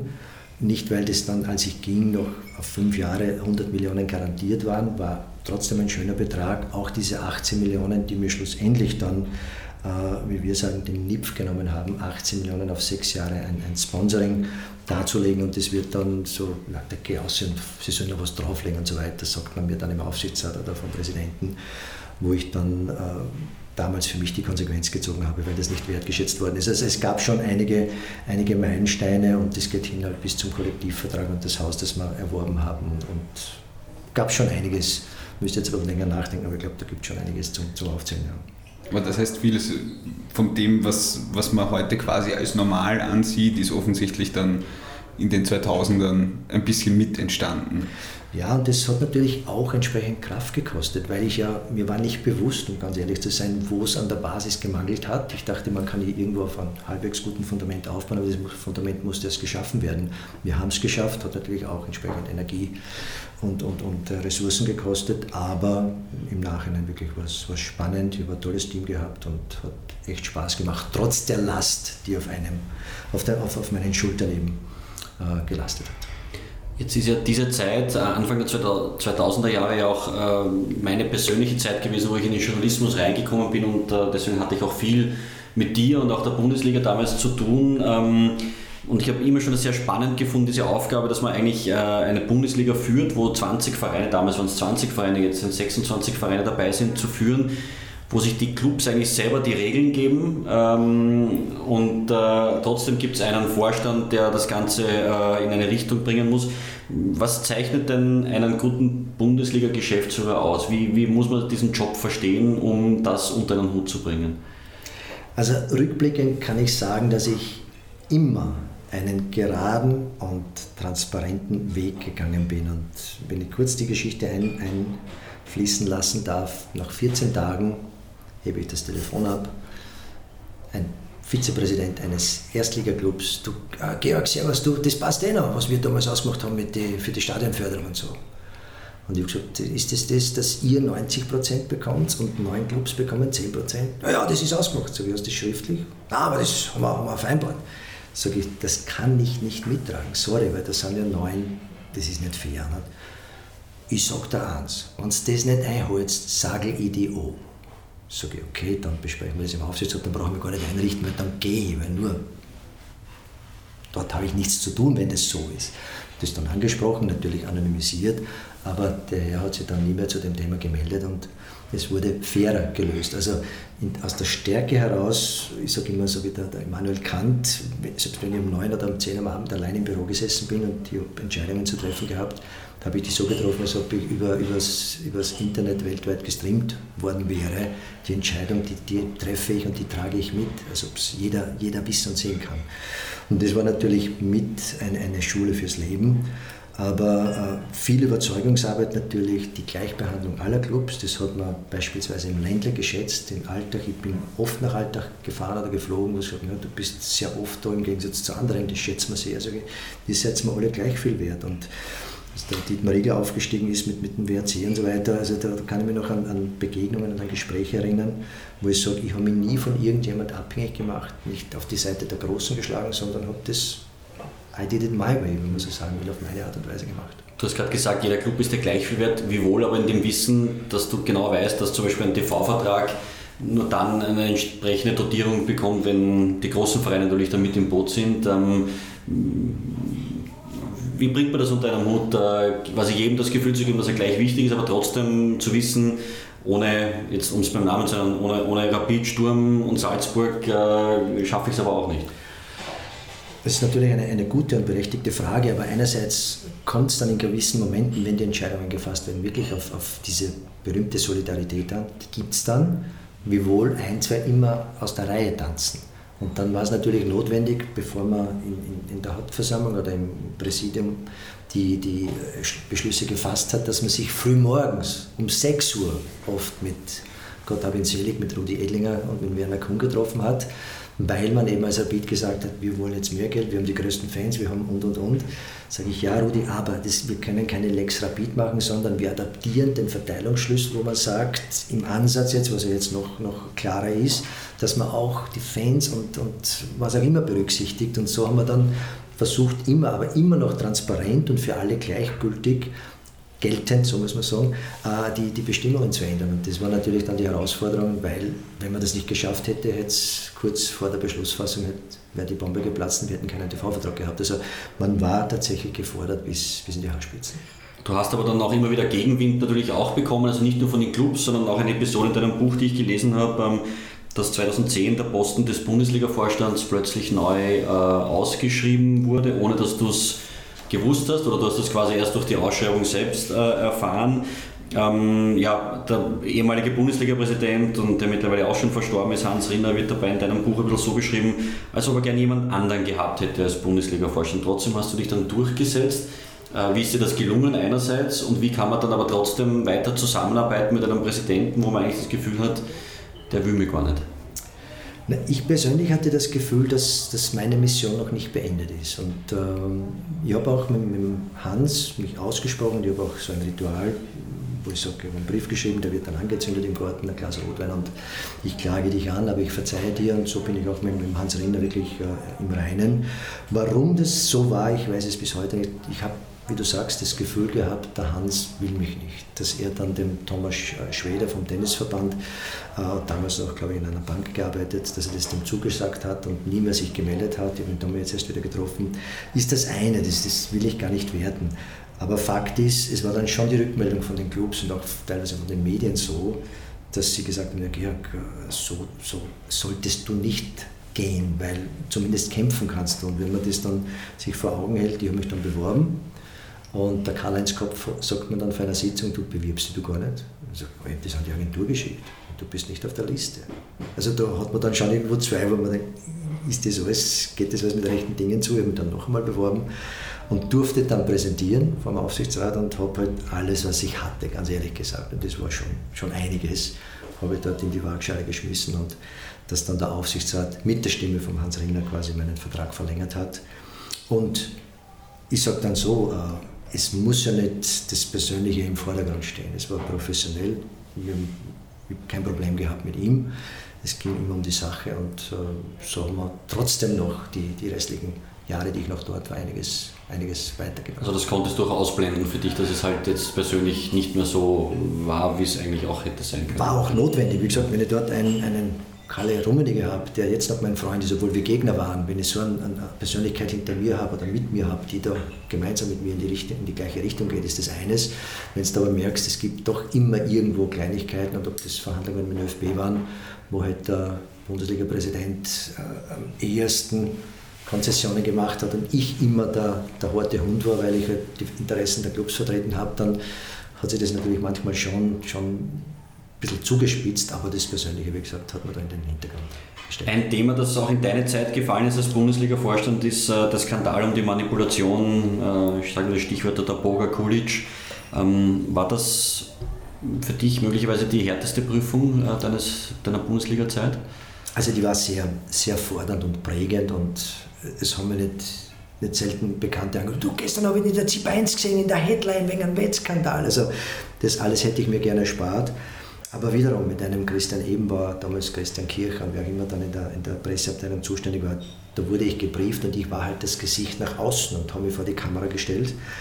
Äh, Fakt ist aber, dass wir als Liga extrem limitiert waren. Wir konnten ja nichts tun. Wir konnten ja nicht den Spieler fragen, ob er den Elfmeter absichtlich gemacht hat. Wir durften nicht einmal Namen sagen. Wir mussten immer auf die Behörden, auf die Ermittlungsergebnisse warten. Christian ist dann äh, mit, mit Gigi Ludwig, glaube ich, noch nach Nyon geflogen, hat es ein Meeting bei der UEFA gegeben und so weiter und so fort. Also sehr, sehr komplex, sehr umfassendes Thema. Aber wir haben halt irgendwo, und ich persönlich haben halt den Kopf hingehalten für etwas, was wir nicht, nicht wirklich exekutieren konnten, erst danach. Und wir haben es, glaube ich, bestmöglich, ich meine, bestmöglichstes versucht, mit dem Team, auch mit dem ÖFB gemeinsam eben diese Zeit zu, bestmöglich zu managen und äh, war nicht einfach, aber ja, wie gesagt, im Nachhinein sehr fordernd und sehr prägend. Es war wahrscheinlich eine der unschönsten Geschichten in der Zeit, was eine zunächst einmal wahrscheinlich schöne Geschichte für den österreichischen Fußball war, zumindest jetzt mal auf sportlicher Ebene, wenn man alles, was Fans sagen, ausblendet, ist natürlich das Engagement von Red Bull, ähm, dass er ähm, in, in deiner Zeit noch nicht so gelaufen ist, wie es jetzt läuft. Ne? Aber ähm, jetzt ist der Dietrich Mateschitz vor kurzem verstorben. Gibt es da auch eine persönliche Geschichte mit ihm? Wie, weil er war ja sehr öffentlichkeitsscheu. Wie ist man miteinander ausgekommen? Also ich habe äh, mit dem Volker Fichbauer, das ist ein Mann der ersten Stunde, der war sehr nah zu Herrn Mateschitz, habe einen, einen WhatsApp-Schriftverkehr gehabt und habe ihm, ihm mein, mein Beileid ausgedrückt. Ähm, ich hatte wirklich das, das, Glück und das Vergnügen, einen persönlichen Termin mit dem Herrn Mateschitz zu haben. Also nicht nur als wir 2005 aus Wien mit der Tito Douglas DC9 oder wie die heißt, von Wien nach Salzburg eingeflogen wurden, als die Mannschaft präsentiert wurde. War, war eins, es war wirklich Hollywood-reif. 2010, äh, glaube ich, war es, dann hat mich der Herr Mateschitz eingeladen auf ein Gespräch, als es um die TV-Rechte ging. Wir hatten ja schon Vorgespräche und dann habe ich ihm eben erklärt oder versucht zu erklären, dass als Servus TV mit der 0,x Reichweite er ein bisschen mehr bezahlen muss als der ORF, weil sonst äh, haben die Clubs mit den Sponsoren und so weiter Probleme. Und äh, das wollte man schlussendlich in seinem Beraterstab augenscheinlich nicht nicht so hinnehmen. Hat es geheißen, die Bundesliga, der Bangel will sie, will sie melken wie eine Kuh, was ja nicht der Fall war. Aber das, das, die Begegnung selber war, war faszinierend mit seinem berühmten Karohemd, mit dem der Jeans, mit den äh, Mokassins oder Loafers, wie auch immer. Und ähm, da sagt man so zum Einstieg, wissen Sie, Herr Bangel, ich könnte mir auch eine Yacht leisten und vor Monaco cruisen. Aber das ist überhaupt nicht mein, mein Anspruch. Ich gehe lieber im Ausseerland schwanger suchen. Und so hat das Gespräch begonnen. Also ich war wirklich faszinierend beeindruckt. Und als wir dann das Gespräch beendet hatten, habe ich gesagt, na, Herr Bangel, wie, wie kommen Sie jetzt nach Wien? Und ich hatte aus Zeitgründen, glaube ich, habe ich direkt einen Flug genommen in der Früh von, von Wien Salzburg, was man normal geht das mit Zug, aber hat so passt. Und ich habe gesagt, ich fahre jetzt mit dem Zug zurück. Äh, und dann die Frage, wollen Sie vielleicht mit dem Alpha-Jet zurückfliegen? ich habe nicht gewusst, was ein Alpha-Jet ist, oder das wird irgendein Fluggerät sein, sage ich, in meiner Naivität, sage ich, Herr Mateschitz, das kostet Geld, wobei damals wahrscheinlich schon für ihn kein Thema war, logischerweise, es gibt einen CO2-Ausstoß, ich fahre mit dem Zug. Haben Sie Angst? Sag ich, nein, ich habe nur Angst, dass meiner Familie was zustößt, aber ich fahre mit dem Zug. Trauen Sie sich nicht. Ich sage, oh ja, Herr Mateschitz, ich traue mich nicht, dann fliegen Sie. Und so bin ich dann mit dem Alpha-Jet, zwei Sitzer, der Pilot vorne, hinten. Ich bin nicht sehr groß, aber ich habe mit, mit dem Helm an das Glasdach angeschlagen, aber in 2000 Meter Flughöhe mit, mit einem Looping, wo du in St. Pölten die Roststation erkannt hast, bin ich nach 32 Minuten in der, wie sagt man, der General Aviation in Wien gelandet und das war der Alpha-Jet-Flug vom, vom Herrn Mateschitz, unvergesslich. Georg, ich hatte ja in meiner Aufgabe als Journalist immer wieder viel mit dir zu tun in meiner Zeit, äh, als du auch Bundesliga-Vorstand warst. Ich habe dich dabei, glaube ich, nicht immer mit Samthandschuhen angefasst. Ähm, und als du dann das Ende deiner Laufbahn als Bundesliga-Vorstand quasi auch offiziell gemacht hast, habe ich dann einen Artikel geschrieben und habe äh, geschrieben, äh, quasi als Headline, du bist am Schnitzelproblem äh, gescheitert. Ähm, fällt dir noch ein, was ich damit äh, gemeint habe? Natürlich. Wobei grundsätzlich habe ich überhaupt kein Problem, wenn man mich direkt und nicht mit Samthandschuhen anfasst. Und ich glaube, das wirst du auch in meiner Reaktion und, und nach wie vor Wertschätzung gegenüber gemerkt haben. Ich habe das nie persönlich genommen, sondern es hat mich noch mehr motiviert, weil es hat jede Kritik eines jeden Journalisten hat was Wahres. Und wenn man sich das zu Herzen nimmt und das alles in einem, in einem Melange gibt, dann kann man ja wirklich was, was Sinnvolles daraus machen. Und wo ich mir aber dann schon gedacht habe, nur ich war ja emotional schon raus und das, mir war bewusst, dieses Interview äh, in der Sportwoche, glaube ich, war es, das war schon. Das genau, vielleicht für unsere Hörerinnen, also es gab dann im Dezember, äh, kurz bevor du aufgehört hast, im Dezember 2013 muss es gewesen sein, ja, ja. Ähm, ein Interview in der Sportwoche, ein sehr bemerkenswertes, das ich dann natürlich auch gelesen habe, wo du äh, noch offiziell Bundesliga-Vorstand warst, aber eigentlich gegen alle ausgeteilt hast, äh, gegen Clubbosse, gegen Funktionäre, gegen äh, ja, andere aus dem Fußballbusiness und ich habe gedacht, okay, ähm, da wird sich jetzt irgendwas tun, der Weihnachtsfrieden ist abgesagt und äh, ja, das Schnitzelproblem, wir sind beim Schnitzelproblem. Ja, aber trotzdem, es war dann tatsächlich so, dass das, dass das fast übergelaufen ist. Ich habe wirklich viele Jahre runtergeschluckt und versucht und immer wieder resilient zu sein und aufzustellen und Überzeugungsarbeit zu leisten und das Schnitzelproblem ist mir natürlich in, in, in Erinnerung geblieben. Wir hatten ja im Zuge der TV-Verhandlungen hatten wir es so professionell wie, wie noch nie und wie nicht viele andere aufgestellt. Wir hatten Fokusgruppen, die haben wir interviewt, die haben wir gefilmt von allen Clubs, die, die extremen Fans, die, die, die Familienväter und so weiter. Und aus dem heraus haben wir dann mit einem tiefen Psychologen, aber mit einem, der sich wirklich im Fußball auskennt, haben wir dann abgeleitet, wie die idealen Anstoßzeiten wären. Und trotz der, der äh, Überzeugungsarbeit, die, die ich geleistet habe, bilateral in der Gruppe mit den Experten, und es war dann so eine Art Sturheit zu bemerken. Ob das jetzt die nicht zu installierende Rasenheizung meines Präsidenten war wir brauchen keine, wir haben nie eine braucht. Also wir reden jetzt wieder über den Martin Bucher, der Bucher, gesagt hat damals, wir, wir, wir, Rasenheizung brauchen wir nicht, wir haben 700 Spieler bei uns gemacht und es sind alle durchgeführt. Ja, wir blasen die heiße Luft und der, und der Folie auf, aufs Spielfeld, wo ich gesagt habe, irgendwann einmal geht es dann nicht mehr und äh, wie gesagt, heute ist das Thema Rasenheizung kein Thema, ich war wieder zu früh, für mich wäre es das Normalste gewesen, was es gibt. Wenn ich äh, vom, vom Budget 10% investiere und das umlege auf fünf Jahre, kostet mir das im Jahr nicht, nicht einmal, ist nicht einmal der Rede wert, was mir die Rasenheizung kostet. Aber Fakt ist, äh, es war dann so, dass, äh, dass das alles raus musste. Das habe ich von mir gegeben, im Wissen, dass diese Milch, die ist verschüttet, die geht nicht mehr rein. Und äh, war dann klar für mich, über Weihnachten war dann der erste Anruf am, am 2. oder am 3. Jänner beim Rinner, dass ich, dass ich mich verändern werde. Äh, was ich mir gewünscht hätte, dass, dass du mich angerufen hättest, dann hätte er vielleicht das eine oder andere erklären können. Du hast das von den Dritten übernommen und hast quasi meine Führungsqualität angezweifelt. Vielleicht war sie zum Anzweifeln, aber nur nach zehn Jahren, wenn du wirklich einredest, wie von kranken Hund, nicht bös gemeint, und Experten hast und so weiter. Und das wäre das Beste für den Fußball. Aber der eigene, das eigene Hemd ist, ist näher als der Rock des anderen, oder wie man da sagt dann muss ich ehrlich sagen, irgendwann geht es dann immer und dann habe ich gesagt, okay, dann ist das nicht mehr meine, meine Bundesliga. Ich glaube, zu dem Zeitpunkt war die Abrechnung ja schon da, also das war mehr oder weniger auch ein Fazit und um, um den Hörerinnen auch aufzuklären, was mit dem Schnitzel gemeint war, ähm, soweit ich mich erinnern kann, ging es um die Ankickzeiten, dass man am Sonntag um 14 Uhr, glaube ich, ein, äh, ein Spiel machen wollte und die Rückmeldung der Präsident oder eines Präsidenten war, da ist ja mehr Schnitzel, das kommt sicher nicht in Frage. Und wenn man schaut jetzt Serie A, wo auch immer, mhm. wie, wie die Anspielzeiten gestaffelt sind von mittags bis ich weiß nicht wann. Und wir wären damals noch vor der Serie A mit diesem Modell äh, quasi on air gegangen, aber man wollte es nicht, weil man ja die Schnitzel essen musste. Ja, dann war wieder eine Zeit zu Ende. Ich frage sich jetzt aber, war dann noch ein Anruf da oder war die Veränderung nach Nyon als Generalsekretär der European Leagues vielleicht einmal ein Anruf von dir, dass du gesagt hast, ich rufe an? Georg, was glaubst du jetzt? Natürlich war es ein Anruf. Ich darf kurz zitieren, ich bin im Garten, ich habe noch ganz offen gesagt, ein paar Monate Gehaltsfortzahlung gehabt, das ist ja immer Vorstandsebene so, war gut, ein bisschen wirklich auszu, durchzulüften und ich war den ersten Tag bei mir im Garten, auf einmal vibriert in der Brusttasche mein Handy. Und man dachte, hat sich einer, einer nicht mitbekommen, dass ich nicht mehr Vorstand bin, weil man wird ja nicht mehr angerufen, was ja logisch ist. Plus 44, ich hebe ab. Hallo? Hey George, this is Paul Nolan from Nolan and Partners. I'm a headhunter based in London. So hat das Gespräch begonnen. Und kann man auch, ich wiederhole mich wieder im Buch nachlesen, das war, ich habe den Menschen nie getroffen vorher, wir Everton und, und, und Liverpool und Hans Krankel und so weiter. Und dann sagt er, er sucht dann Generalsekretär für die European Leagues. Und ich habe gesagt, so, Paul, du, na, also Pendeln kommt für mich nicht in Frage und übersiedeln schon gar nicht, also no way. Und dann sagt, beim Schlafengehen, sage ich das meiner Frau, sage ich, dort hat mir ein Headhunter angerufen, und was, dann Job für dich? Ja, wenn ja. Und dann, wieso hast du noch gesagt?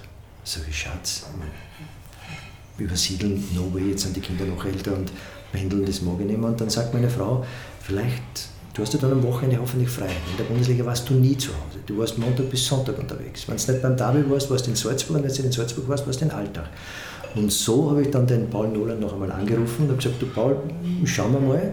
Sagt er, super, George, du bist einer von 50 Bewerbern. Sage ich, Paul, für das bin ich zu alt, sorry. Nein, nein, aber aufgrund der Referenzen bist du an der Shortlist äh, von den Top 6.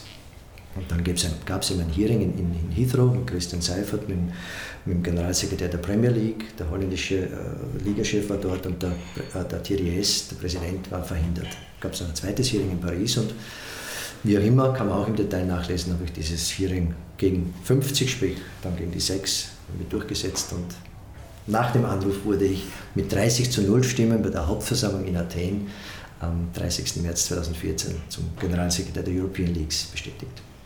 Das ist ja auch eine sehr spannende Zeit, die fünf Jahre, die du insgesamt dort warst, ähm, weil das eine Zeit ist, wo diese Entwicklung, die wir im internationalen Profisport, im also im Allgemeinen und auch im, im Profifußball im Speziellen wahrnehmen, dass die Schere zwischen Reich und Arm immer weiter aufgeht. Natürlich im Fußball ja, vermutlich am, am deutlichsten zu sehen ist. Ähm,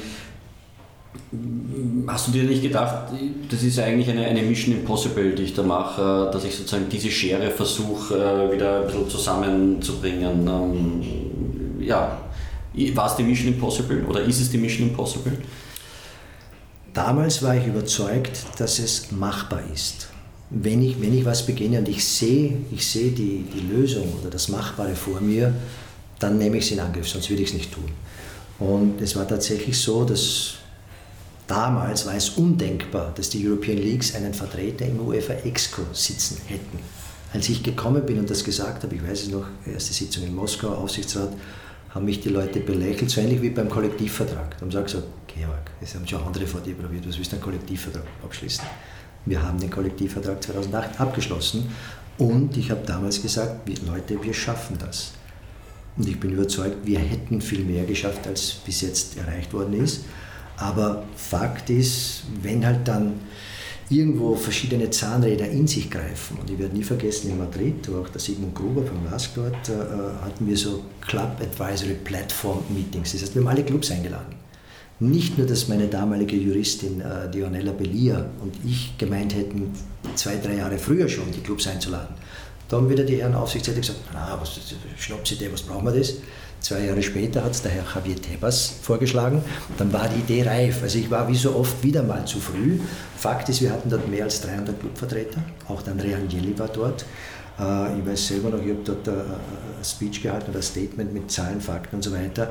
Und wir hatten dort den größten Teil der Clubs auf unserer Seite, inklusive AC Torino, äh, Fernando Caro von, von Bayer Leverkusen und so weiter. Also auch diese mittelgroßen Clubs, die normalerweise eher auf der, auf der ober, oberen äh, Seite der, des, des, des Wassers schwimmen, wenn man so sagen kann. Und da hätte nicht viel gefehlt und wir hätten wirklich da einiges ins Rollen gebracht. Das nächste Meeting, wo ich dann inzwischen schon für mich aus einem anderen Grund beschlossen habe, dass ich nach fünfeinhalb Jahren die European Leagues verlasse, war dann in London und das war wieder politisch. dann kommt wieder der Einfluss der Engländer, der Premier League, ja, können wir nicht so und so weiter, weil die sechs Großen haben doch Einfluss und so weiter. Und dann ist man das, äh, dieses im positiven Sinn gemeint, dieses Aggressive ist man runtergefahren, dass mich dann Leute gefragt haben, okay, das ist wie ein Pensionistengrenzchen, jetzt waren wir in Madrid, waren wir so weit und jetzt fahren wir automatisch wieder, wieder zurück und verlieren eigentlich viel Terrain und viel, viel äh, der Wegstrecke, die wir schon hinter uns hatten.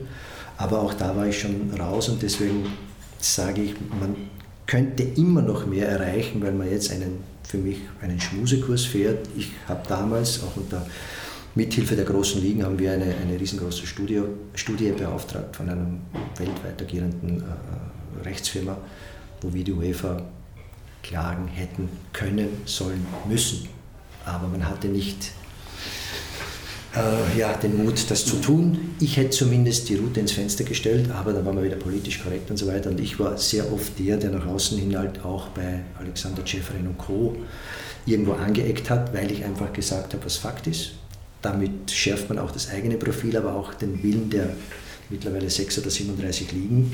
Aber wenn man dann nur auf Diplomatie unterwegs ist, dann wird es irgendwann einmal sich nicht mehr ausgehen. Und das war auch dann für mich, wie gesagt, neben anderen Gründen, äh, der Zeitpunkt, mich dort auch rauszunehmen. Weil sonst wäre ich irgendwo zerrieben worden und, und irgendwo verbrannt worden. Ich glaube, diesen Spagat hat ja auch der, die Bayern-Legende Karl-Heinz Rummenigge äh, angesprochen in deinem Buch, der ja auch ein, ein, ein ein, Grußwort geschrieben hat äh, in deinem Buch und äh, ein, eine Passage daraus lese ich kurz vor. Georg hat immer wie Robin Hood für die Kleinen gekämpft. Jeder Euro war ihm wichtig, gerade für die weniger starken Ligen. Damit machte er sich nicht immer Freunde, aber er erntete stets Respekt. Aber das drückt doch ein bisschen so aus, ähm, so wie du gesagt hast, äh, man hat zwar hm, die ganzen Möglichkeiten überlegt, da könnte man klagen, da könnte man einen härter Weg fahren, im Endeffekt war es dann doch nicht. Ähm, jetzt rückblickend gesehen, Ärgert es dich, dass es dann vielleicht doch nicht äh, den ganz harten Weg gefahren ist? Oder anders gefragt, welche Note würdest du dir geben für deine Zeit äh, als Generalsekretär der European Leagues? Nein, es ist, es ist einfach schade, wenn man Chancen verabsäumt hat. Und ich habe es halt nie verabsäumt, irgendwo Gespräche zu führen. Und ich weiß noch, äh, nach einer ECA-Hauptversammlung, Taxitransfer zum Flughafen, Josip Maria Bartomeo und ich auf der hinteren Sitzbank des Taxis. Und ein Wort gibt das andere. Ich erkläre unseren Zugang wegen Solidaritätszahlungen und so weiter. Und kurz vor dem Aussteigen sagt der Georg, so wie du mir das jetzt erklärt hast, da bin ich auf eurer Seite. Dann könnt ihr die Solidaritätszahlungen haben.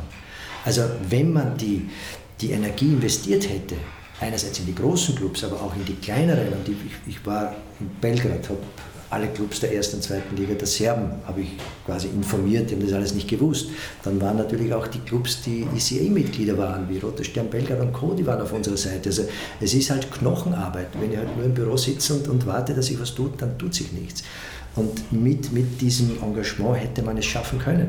Fakt ist, es war dann die Zeit zu kurz. Ich habe aber auch nicht gemerkt, weil wenn man sich vorstellt, ein, Pferdegespann und vorne zieht einer, das ist der Generalsekretär, in der Person des Georg Bangel, und hinten sitzen alle oben mit Champagner und sagen, Georg, geh mal, marschier mal, zieh nur, zieh nur. Und dann schaust du dich um und du bist eigentlich der Einzige, der zieht und die anderen sitzen oben. Irgendwann einmal, ab einem gewissen Alter, kommt dann schon der Zeitpunkt, wo man sich fragt, ist das alles noch, ist es das wert? Getrennt sind von der Familie, der Einsatz bis an die Grenzen. Und dann, wenn es darauf ankommt, dann ziehen wir eigentlich zurück, weil wir die Konfrontation nicht, äh, nicht sehen wollen oder nicht haben wollen. Bevor wir den nächsten Schritt machen, der, wie ich hoffe, nicht wieder mit einem Telefonat startet, sonst wird es ein bisschen fad. wenn wir uns die, die Entwicklung jetzt anschauen der letzten Jahre ähm, und, und da jetzt noch einmal beim Fußball bleiben, bei der Wirtschaftlichkeit, wir haben jetzt in den letzten Tagen ist wieder diese Super League irgendwie aufgepoppt, man hat diese Bestrebungen da irgendwie auf der einen Seite wollen sich die großen Clubs ähm, ranzen, dass sie kein Geld haben, andererseits schmeißen sie mit dem Geld nur so um sich, um Spieler zu verpflichten die UEFA, mit Herrn Schäferin habe ich ein bisschen so das Gefühl, die wollen da schon ein bisschen gegensteuern. Jetzt haben wir den dritten Bewerb ähm, auf der Ebene. Ähm, es wird die Champions League auch vergrößert. Also so ein, das, man hat immer so, so ganz, ganz kleine Stücke ähm, werden gemacht. Ähm, wird das ausreichen, was man macht, dass der Fußball nicht komplett zerfledert und ich dann halt wirklich nur meine 16, 18 super, mega, top Superclubs habe mit City, Liverpool und Co., you name it. Ähm, oder wird man da irgendwie gesund hinkommen, weil irgendwo muss das Geld daherkommen. Und ähm, wir leben ja jetzt nicht in Zeiten, wo die Menschen, also braucht man nicht sagen, wir haben ja Inflation, betrifft ja alle und da werden die Fußballclubs wahrscheinlich auch irgendwann nicht mehr so mit Geld ähm, zubedacht werden. Du hast jetzt richtig gesagt, es gibt eine Gruppe, äh, du hast jetzt 18 gesagt, ich habe immer so diese Top 14 und das ist nachzuweisen, ob jetzt einmal der 14. der AC Milan ist oder irgendein anderer, das sei dahingestellt, aber das ist mit Zahlen belegbar. Und ich möchte jetzt nur ein kurzes Beispiel bringen, auch wenn die Zahlen selber schwer vorstellbar sind, aber es ist, wenn man versucht, diesem Beispiel zu folgen, es ist, es ist nicht so schwer. Und zwar mit Einführung der UEFA Champions League 1992 in den 26 Jahren bis 2018 haben diese Top 14 Clubs haben die 7 Milliarden Euro an Einnahmen erzielt. 26 Jahre. Von 2018 bis 2024, in sechs Jahren, haben die Top 14 genau wieder 7 Milliarden Euro eingenommen, also in einer Viertel der Zeit grob geschätzt oder anders gesagt viermal so viel. Und mit dem neuen Vertrag jetzt ab 2024, das gesagt, diese 36er Super League und so weiter, die für mich eine, also Champions League, die für mich quasi eine Super League ist, werden pro Jahr 5 Milliarden eingenommen. Und es wird so sein, dass wieder die großen Clubs den größten Teil des Kuchen bekommen. So wie 2018 haben sie 80 Prozent der Mehreinnahmen sich selbst zugesprochen. Und wenn man das hochrechnet auf die kommenden 26 Jahre bis 2050, dann nehmen die Top 14 Clubs an die, jetzt kann man ein bisschen variieren, 64 Milliarden oder mehr ein. Das heißt, bis jetzt haben wir 7 Milliarden, in Zukunft haben wir fast zehnmal so viel. Wie soll der Fußball, wie wir ihn heute kennen, in 10, 15 oder in 26 Jahren noch so bestehen? Das kann es gar nicht geben. Und wenn man sich die Großen ansieht, noch einmal aus deren Sicht, Real Madrid mit dem Superstadion und so weiter, in Anlehnung an die amerikanischen Stadien und so weiter, aus deren Sicht ist ja das alles irgendwo nachvollziehbar. Aber es gibt eine Regierungsbehörde und da sollte man halt schon irgendwo, oder hätte man sollen, das ist das, das, das der Vorwurf unter Anführungszeichen, man hat es zu einem gewissen Zeitpunkt verabsäumt, hier die Weichen so zu stellen, dass die Schere nicht noch weiter auseinander geht, die schon sehr weit auseinander ist, wie du gesagt hast. Jetzt haben wir nicht nur in Österreich äh, mit Red Bull einen, mit Red Bull Salzburg einen Serienmeister, es gibt auch andere Länder wie äh, Ludogorets Razgrad, die in Bulgarien, da, und die sind dann die, die davon nutzen Ähm, was, was bleibt da den anderen eigentlich über? Weil ich meine, den Fans ist es ja, wir haben jetzt vor einiger Zeit erlebt, wie der Wiener Sportclub Austria Wien geschlagen hat, ein Regionalligist, Geld spielt nicht immer Fußball. Ähm, was, was kann man den kleineren Ligen raten, sich in diesem Spiel äh, zu bewegen und vielleicht auch ganz konkret den österreichischen Clubs? Weil wir sind ja nach wie vor eine kleine Liga. Also einerseits sieht man immer mehr, dass halt die wenigen Plätze für die europäischen Bewerber, dass die mit aller Kraft erreicht werden wollen. Und selbst wenn es nur Conference League ist und ein, ein, aus einem kleineren Land sich jemand qualifiziert, dann erhält er 2,9 Millionen Startgeld und vielleicht noch ein paar Punkte Prämie. Und mit dem Startgeld ist die Liga in diesem Land, you name it, Albanien, Zypern, egal wo, ist dort wieder die, die Competitive Balance, wie man so schön sagt, diese, Aus, diese Wettbewerbsausgeglichenheit, die ist dann zerstört. Und der wird dann Serienmeister, genauso wie Olympiakos in, in gefühlt 23 Jahren 18 Mal Meister geworden ist, weil die immer Champions League waren, die haben das gut investiert und damit hast du eine eintönige Meisterschaft, wie auch in Deutschland und, und in sonstigen Ländern und das ist halt der Tod der nationalen Ligen. Und dass es schwierig ist dann, weil ja die Clubs, wie du gesagt hast, Michael, sich ja die, die, die Hauptregeln selber geben, dann kannst du schwer einem Club, der sich jetzt qualifiziert hat, sagen, ja, du musst jetzt einen größeren Teil an Solidaritätsabgaben leisten, als du ohnehin jetzt schon tust. Das, das ist jetzt, glaube ich, die Zukunft, so wie es auch in Holland war, dass man, dass man versucht, diese exorbitanten Summen irgendwo halt innerhalb der Ligen ein bisschen aufzuteilen. Aber das wäre nochmal die Aufgabe der UEFA, aber solange die großen Clubs eben über die Struktur ihre eigenen Regeln bestimmen und die UEFA eigentlich das nur absegnet, werden immer die großen Clubs entscheiden und die 600, 700 kleinen, die sind irgendwo so, wie du vorher gesagt hast, als Spiegelbild der Gesellschaft, die fristen irgendein Dasein, dass sie irgendwie überleben können. Ein paar Prozent der Österreicher, der Europäer weltweit haben, haben x oder 80 Prozent des, des Vermögens und umgekehrt äh, haben jetzt sehr, sehr viele wenig, äh, ganz, ganz wenig. Das ist auch im Fußball so. Und da geht es halt meiner Meinung nach so ähnlich, wie es halt Sturm Graz jetzt gemacht hat. Gott sei Dank auch das, das bisschen Glück wahrscheinlich, das man braucht. Nimm an die Schicker, wenn du zwei solche Transfers machst und jetzt wahrscheinlich den dritten mit dem, mit dem äh, Dänen wieder hast. Also so kannst du irgendwo rankommen. Aber dann bist du wieder als Sturm jetzt qualifiziert für die Europa League Ausnahme oder vielleicht Champions League. Aber das hilft Hartberg und Co. nicht. Und deswegen muss man da irgendwo einmal beginnen, wenn man den Fußball aus meiner Sicht irgendwo in einer gewissen Spannung halten will, dass man halt nicht von vornherein weiß, wer Meister wird und wer Zweiter wird, muss man halt irgendwo umdenken. Schwierig genug, der Zug fährt. Der Zug fährt meiner Meinung nach Richtung Abgrund. Und da ist jetzt sehr viel gefragt an, an Kooperation und Aufklärungsarbeit, dass man versucht, den Zug noch zu stoppen. Aber noch einmal, wenn man selber dann als ICA-Mitglied aufspringen darf und auch die Millionen verdient, dann interessieren einem die anderen nicht mehr. Und das, das habe ich gelernt, dass das ein ganz eigenes Verhalten der zuständigen Clubvertreter ist. Wir kommen wieder zu deiner persönlichen Karriere. Ich stelle jetzt einmal die These auf, dass du dieses Mal keinen Anruf bekommen hast, als du dich 2020 dazu entschlossen hast, äh, die Pangel Football Group äh, zu gründen, also dein eigenes Unternehmen. Warum stelle ich diese These auf? Du hast vorher schon angedeutet im Gespräch, du warst mit deiner Position nach fünfeinhalb Jahren äh, bei den European Leagues nicht mehr ganz so zufrieden. Ähm, und ich sage dann, okay, dann ist kein Anruf gekommen, also mache ich mich selbstständig. Wie war es wirklich? Ich habe gekündigt, ohne zu wissen, was ich, äh, was ich machen werde. Das war eigentlich immer so. Und dann ist tatsächlich kein Anruf gekommen. Ich habe dann noch versucht, eine Art Konsulentenvertrag zu machen, um eben für die European Leagues zu reisen und Überzeugungsarbeit zu leisten. Das hat man dann äh, als nicht notwendig erachtet oder akzeptiert. Und dann äh, habe ich irgendwo nur, glaube ich, zu Jahresbeginn auf Facebook einfach meinen Status geändert, weil ich war ja nicht mehr Generalsekretär der European Leagues und sich damit irgendetwas zu schmücken, was man nicht mehr ist, das gehört geändert. Und dann haben wir gedacht, na, bevor ich jetzt gar nichts hinschreibe, da, und, und, ich hatte ja diese kleine Firma schon, das war eigentlich der Rest aus der Bäckerei, die, die Struktur, sagen wir so, die dann in eine äh, Consulting-Agentur umgewandelt haben und haben wir gedacht, jetzt schreibe ich das einfach hin. Ich hätte nie gedacht, dass so ein, so ein Echo kommt. Gratulation zum neuen Job und Congrats und, und über die Grenzen hinaus, wo man gedacht ups.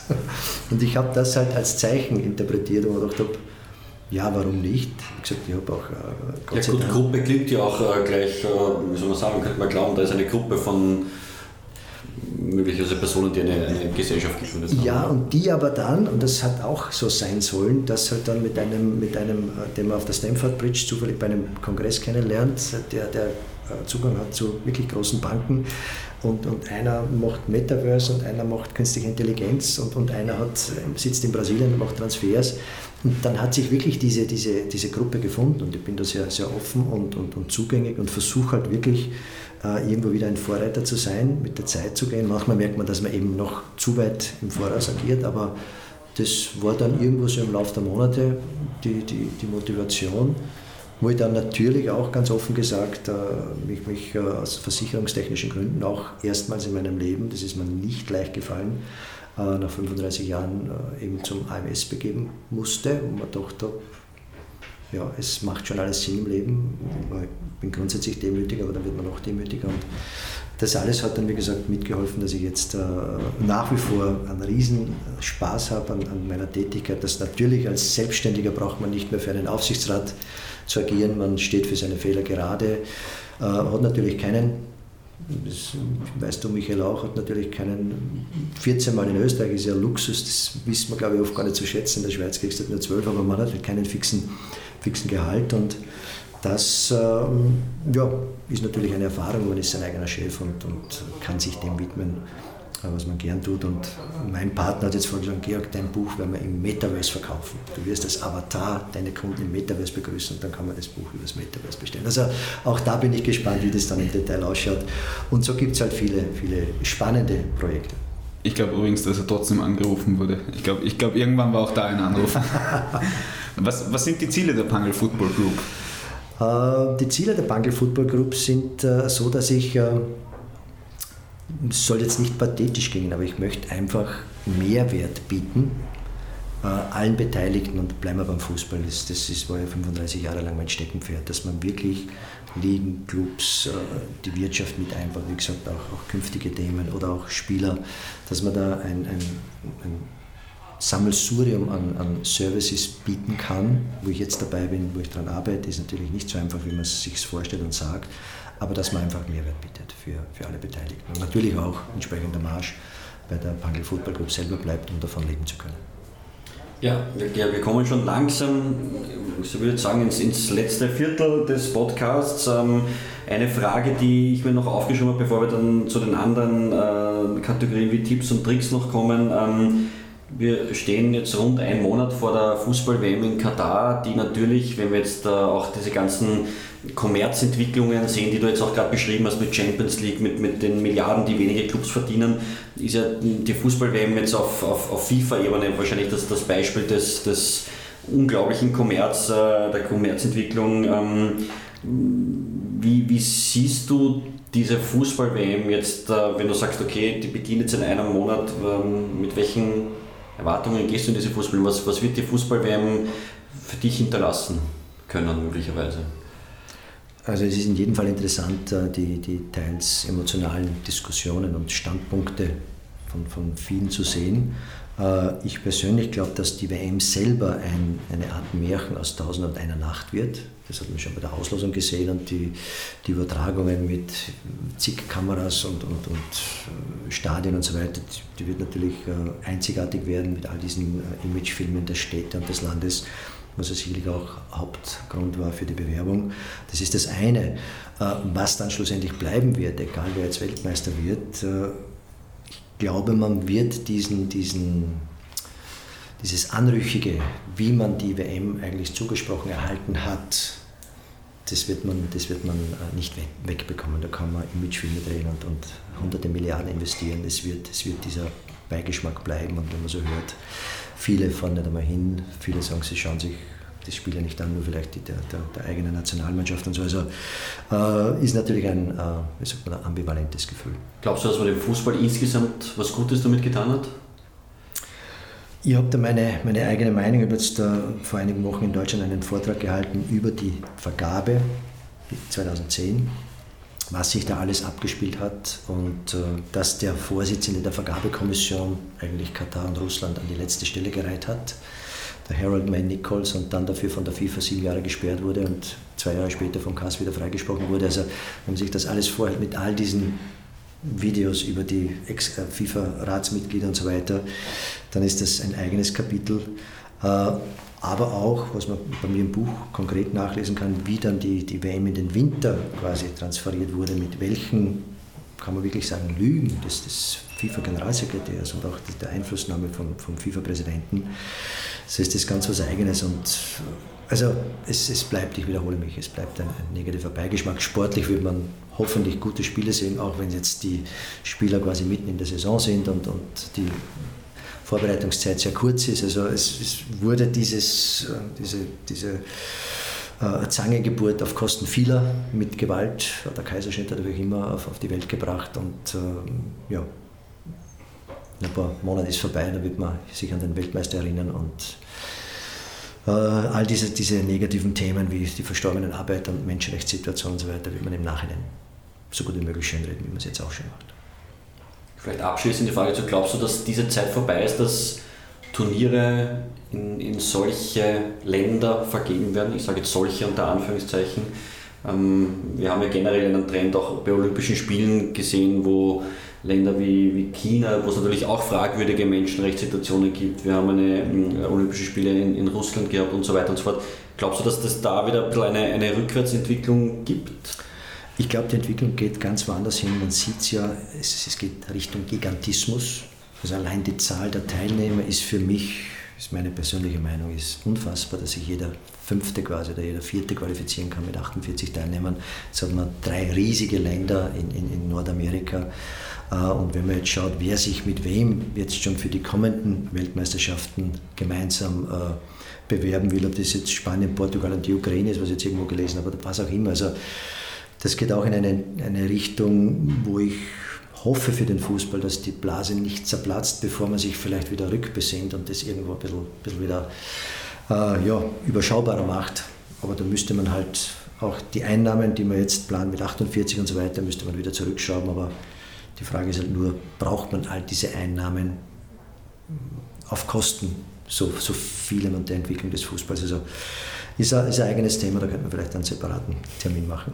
Sports Business AT, Österreichs größte Sport-B2B-Community. Sports Business AT liefert dir die schnellsten Sports Business News aus Österreich und über die Grenzen hinweg auf einen Blick und bringt dir die relevanten Player der Branche im Netzwerk zusammen. Außerdem ist Sports Business AT Österreichs einzige Sport-B2B-Jobbörse und bietet dir knackige Videos wie das Sports Business AT Speed Date, zahlreiche Themenschwerpunkte, Sponsorencheck, fundierte Gastkommentare und vieles mehr. Sports Business AT.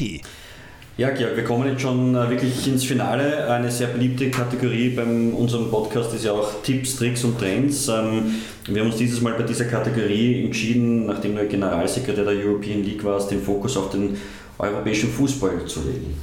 Ja, welche Entwicklung wird die europäischen Fußballprofi-Ligen in den nächsten Jahren prägen? Ja, ich meine, die Entwicklung ist schon geprägt äh, in den letzten Jahren von dieser fehlenden Competitive Balance. Das ist ein, ein, ein ein Ausdruck, der von Richard Scudamore quasi kreiert worden ist. Äh, diese Eintönigkeit, wenn die, wenn die Meister schon lange im Voraus feststehen und wenn dem nicht irgendwie über die Vereinigung mit den, mit den Mitgliedsligen von den European Leagues äh, Einhalt geboten wird, dann, dann wird es äh, wird sehr schwierig werden, weil die nationalen Ligen dann leider an, an, an Wert verlieren. Welchen Trend sollte man als europäische Fußball-Profiliga auf keinen Fall verpassen? Naja, Trend, wenn ich jetzt ad hoc antworten würde, wäre das, das, das Streaming, wo auch der Christian Seifer, das ehemalige äh, Geschäftsführer der DFL, glaube ich, mit dem Axel Springer Verlag eingestiegen ist. Das wird jetzt die, die Eintrittshürde für die Fans, glaube ich, noch, noch flacher werden und mit entsprechenden Businessmodellen auch trotzdem äh, viel Geld übrig bleiben. Aber was ich aus eigener Erfahrung weiß, wir haben damals in den European Leagues ein ein Projekt geschaffen mit den kleineren Ligen, wo wir die Daten quasi gesammelt und verkauft haben fürs Wetten. Und das sollte oder könnte wirklich eine lehrreiche Erfahrung sein, dass man in der Gemeinschaft, die Top 5 sind immer außen vor, also die La Liga und so, die machen sich alles selber. Aber die restlichen Ligen, wenn sich die in einer Gemeinschaft zusammenschließen, dann könnte man hier in verschiedenen Bereichen, glaube ich, ob Streaming ist, ob es das Datenprojekt ist, was wir ja schon geschaffen haben und so weiter, wo übrigens die österreichische Bundesliga jetzt mittlerweile viel mehr Geld erhält, als sie einzahlt. Das ist darf man ja nicht vergessen, dass das für die kleinen Ligen sehr wichtig ist. Also da müsste man auf Basis des Solidaritätsgedanken einiges äh, quasi in die Wege leiten können.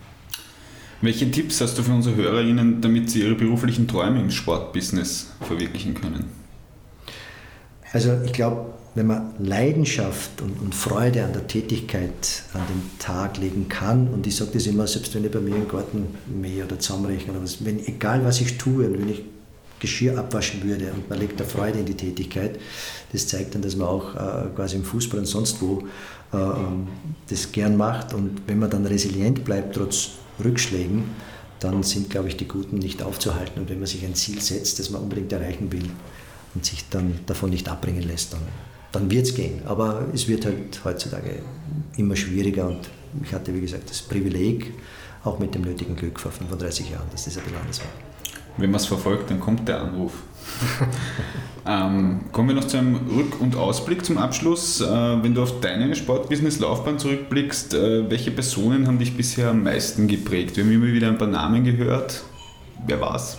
Ja, da gibt es da gibt's wirklich eine lange Liste. Es beginnt mit dem Heinz Balmer, der mich, wie gesagt, damals eingeschult hat und mir das, das vieles beigebracht hat. Der Herbert Kolm damals war für die Termine zuständig, der Cici Ludwig Wimmer als Gesamtes einen, einen Verband führt, aber auch die Trainer. Der Pauli Kloder war eine Art Lebensmensch für mich, also großer Bruder, Vater, wie immer, dem habe ich so viel gelernt, aber auch äh, Werner Gregoritsch, Didi Konstantini, der Bruno, dem leider viel zu kurz nur bei uns war mein Idol, der Hans Krankel, der Herbert Brahaska. Da gibt es so viele, wo ich mir von jedem versucht habe, was ein bisschen abzuschauen. Und äh, das, auch, das gehört zu dem Privileg dazu, mit all diesen Persönlichkeiten zu arbeiten.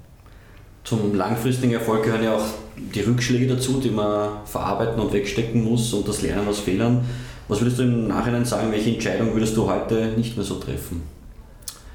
Es gibt immer Rückschläge und das, ist, das Leben ist ein Wellental, beruflich wie auch privat, das ist klar, aber ich würde sagen, dass ich jede einzelne Entscheidung wieder so treffen würde, wie ich sie in den letzten 35 Jahren getroffen habe, mit der Ergänzung, dass ich äh, vielleicht als hauptberuflich Zuständiger, ob es jetzt in der Bundesliga oder in den European Leagues äh, äh der Fall war, dass ich mir einfach mehr Entscheidungsfreiheiten oder Kompetenz irgendwo herausnehmen würde. Also vielleicht war ich zu äh, zu demütig, zu bescheiden, manchmal im Wissen, ich hatte recht und da gibt es auch Geschichten eben bei den European Leagues. Ich habe gesagt, wir sollten mit der Gewerkschaft kooperieren und der Herr Debers hat ein Problem gehabt in Spanien und hat gesagt nein und ein Jahr später sagt der Herr Debers, wir sollten mit der Gewerkschaft kooperieren. Also wenn ich im Nachhinein mir das alles vor Augen halte, war ich meistens äh, richtig in meinen Plänen, in meinen Projekten und habe dann weil es halt der Aufsichtsrat oder wer auch immer nicht wollte, dann zurückgezogen und da würde ich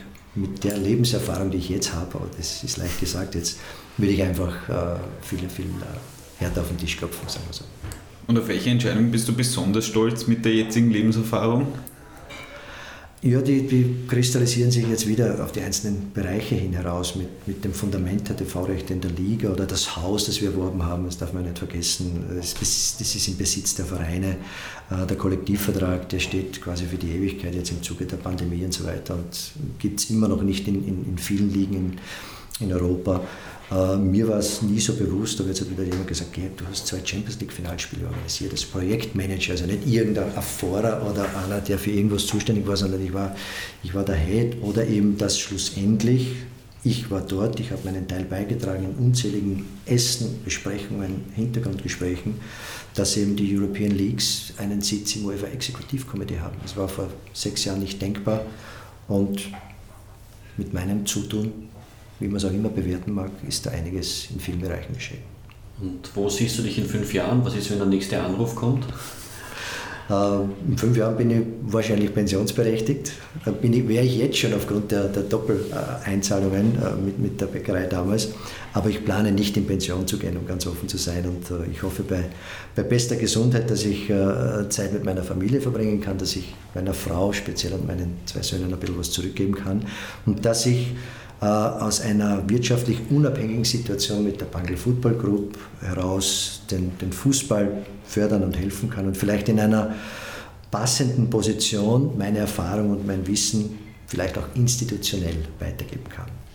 Und jetzt sind wir wirklich schon dann ganz am Ende. Äh, auch eine Kategorie, die äh, sehr gern gehört wird, ist unser Word Rap. Ähm, wir werden dir zwei Begriffe vor die Nase werfen und du musst dich relativ schnell bitte entscheiden, für einen der beiden Begriffe. Ähm, ich fange gleich an. Bundesliga-Vorstand oder ÖFB-Präsident? ÖFB-Präsident. Warum? Weil ich Vorstand schon war und es gibt keinen Weg zurück. Weil wir gerade in Wien sind, Rapid oder Austria? Als ich jung war, äh, hatte ich augenscheinlich eine grün-weiße Unterhose. Der Papa war Rapidler, im Burgenland gibt es für Rapidler und äh, ich habe sogar aus dem 76er Jahr von Rapid Wienerberger noch die, die Unterschriftenliste mit Krankel, Persidis und Co. War damals so, tut mir leid für die Austria, ich habe größten Respekt und viel, viel Empathie auch für die Wiener Austria. Also jetzt würde ich sagen, beide, wie gesagt, Kindesalter war nicht, hat, hat man sich nicht ausgesucht. Beim nächsten Stadionbesuch VIP oder Stehplatz? Stehplatz. Spezialist oder Generalist? Generalist, ein Leben lang. Ich habe immer die Spezialisten auf einen Tisch gebracht und habe versucht, mit meinen ja, logischen Fragen die Leute zusammenzubringen und das Thema zu verstehen. Robin Hood oder Georg Pangl? Georg Pangl. Ich glaube, beim nächsten weiß ich schon, Entschuldigung. Äh, Champions League oder Super League? Äh, Burgenländische Landesliga. Doch überrascht. Du hast das eh schon kurz angesprochen, bis zur Pension selbstständig bleiben oder noch einmal ein Angestelltenverhältnis antreten? Wie es jetzt aussieht, äh, selbstständig bleiben. Und zum Abschluss Kaffee oder Tee? Äh, ich starte mit Tee und dann kommt der Kaffee. So schließt sich der Kreis. Lieber Georg, vielen Dank. Ein, ein, einen kleinen Überfall haben wir noch und zwar, ähm, das ist auch jetzt nicht abgesprochen gewesen. Ich hoffe, dass du dem Wunsch entsprechen kannst, dass wir für unsere Hörerinnen und Hörer drei Exemplare deines neuen Buchs vielleicht verlosen dürfen. Ähm, würde mich freuen, wenn wir das, das machen dürfen und äh, ja, bedanke mich, dass du heute bei uns zu Gast warst äh, und äh, vielen Dank für den Kommen. Ich äh, schlage deine Bitte ab, also es wird nicht drei Bücher geben, sondern fünf. Ich erhöhe, darf aber in dem Zusammenhang auf äh, ein paar Lesungen oder Präsentationen hinweisen, wenn das gestattet ist. Es gibt ein paar geschlossene, aber am 14. November bin ich in Weiden am See im Das Fritz, am 17. in der Thalia Wien Mitte und am 18. bei uns in Stotzing beim, beim Krenner Wirten. Vielen herzlichen Dank. Danke. Dankeschön. Danke. Kaffeehaus Talk, der Sportbusiness Podcast für Deutschland, Österreich und die Schweiz.